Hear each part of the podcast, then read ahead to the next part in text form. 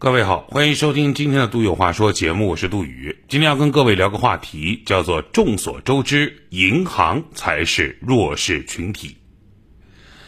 众所周知，在我们国家，套用建设银行某位领导人的发言，他说：“银行才是弱势群体。既然银行弱势，所以当然要在政策政策上有所关照和倾斜。比如你去银行。”柜台上一定写着一句话，叫做“离柜概不负责”。这句话要怎么理解，是很考验你中文的水平的。标准的答案是：如果银行少了你的钱，离柜概不负责；但是银行要是多了你的钱，你放心，天涯海角也会找到你。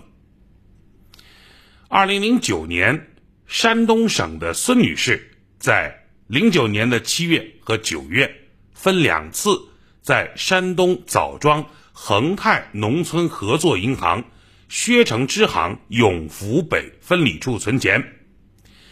这个山东枣庄恒泰农村合作银行后来改名合并为枣庄农商银行。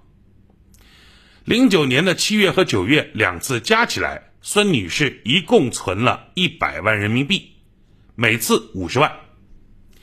要说这孙女士也是个有钱人，零九年的一百万比现在的一百万值钱多了，而且关键是这钱放在银行里头五年都没动过，到了二零一四年，这孙女士才想起来，哎呦，我好像还有一百万在银行呢。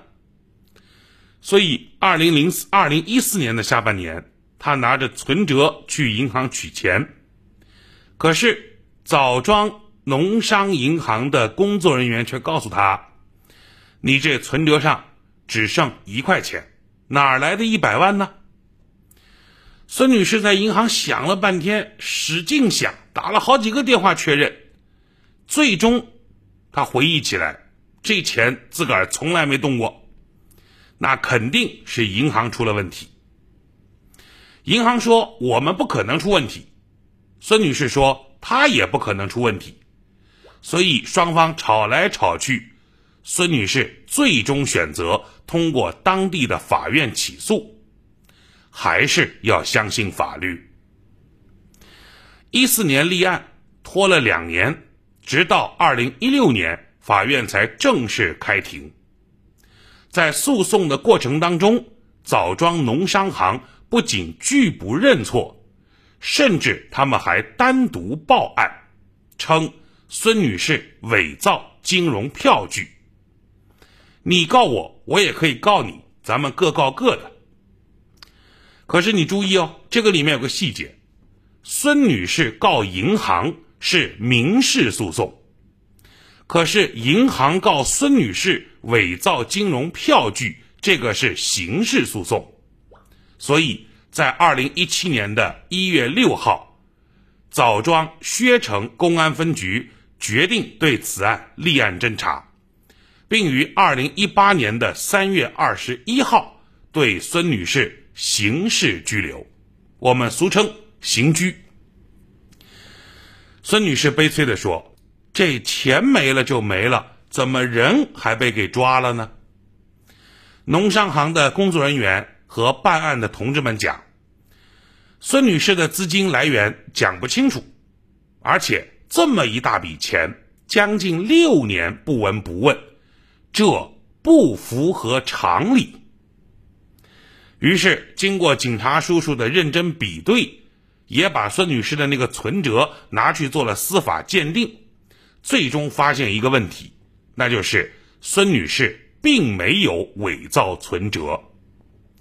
后来经过继续的调查侦查破案，才发现孙女士这一百万是被枣庄农商行内部的人员利用漏洞盗取了。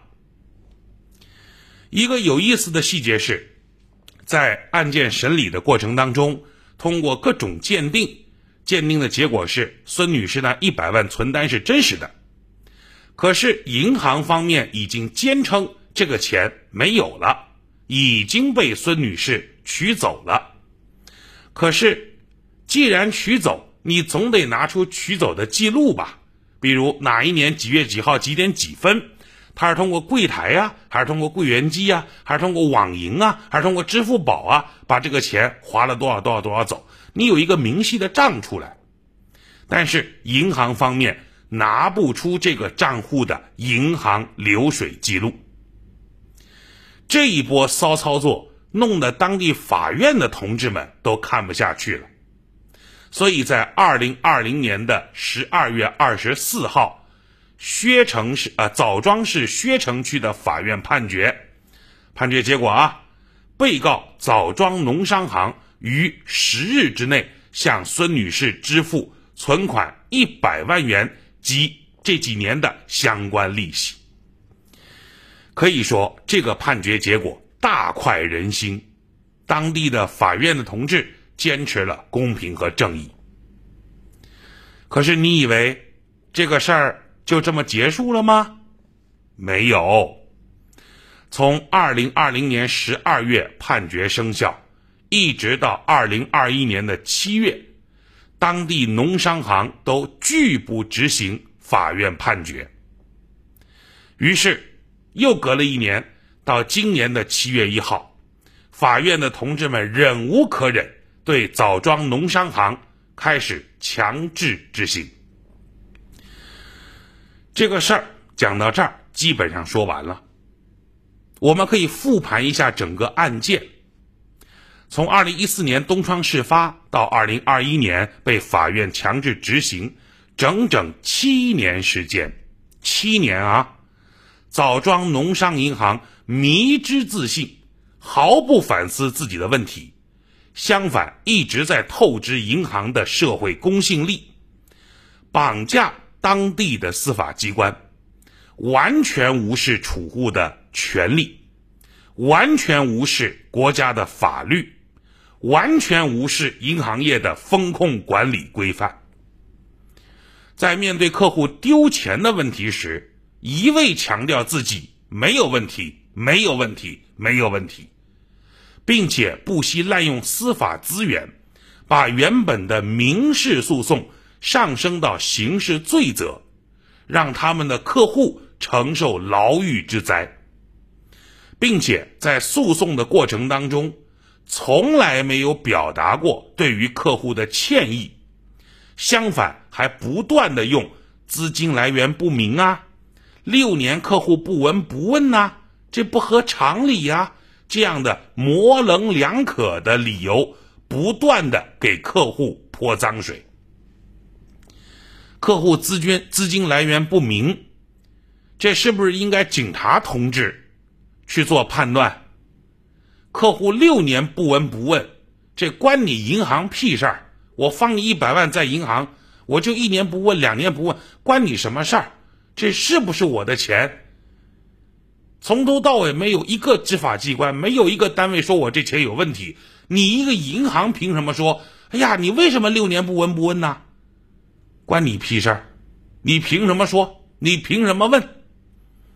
这还成了你诬告我的理由了，真是滑天下之大稽。一件由于银行内部风控的漏洞。被银行自己人钻了，从而盗取用户存款的简单案件，这个案件现在来看就就很简单，已经破案了。因为你们风控的漏洞，你们工作人员自己钻了漏洞，把用户的钱挪走了，你们应该羞耻，你们应该道歉，你们应该找个地缝钻下去。可是就这么一起简单的案件。前后历时七年，这钱还没拿到。注意哦，最新的消息是法院强制执行了。可是二零二零年的判决是，呃，当地的银行要支付一百万的孙女士的本金，再加这几年的相关的一百万的利息。可是今年。当地法院强制执行的金额，到目前为止也只有一百万。这意味着什么？目前强制执行的只是本金的部分，利息的那一部分还没有强制执行呢。这意味着这么多年的利息到最后能不能拿得到，在接下来还是个未知数。众所周知，银行是弱势群体。写完这篇文章，吓得我赶紧查了一下我银行卡的余额，还好我的钱没变化，我依旧穷的是那么的稳定。今儿杜宇有话说，就说这么多。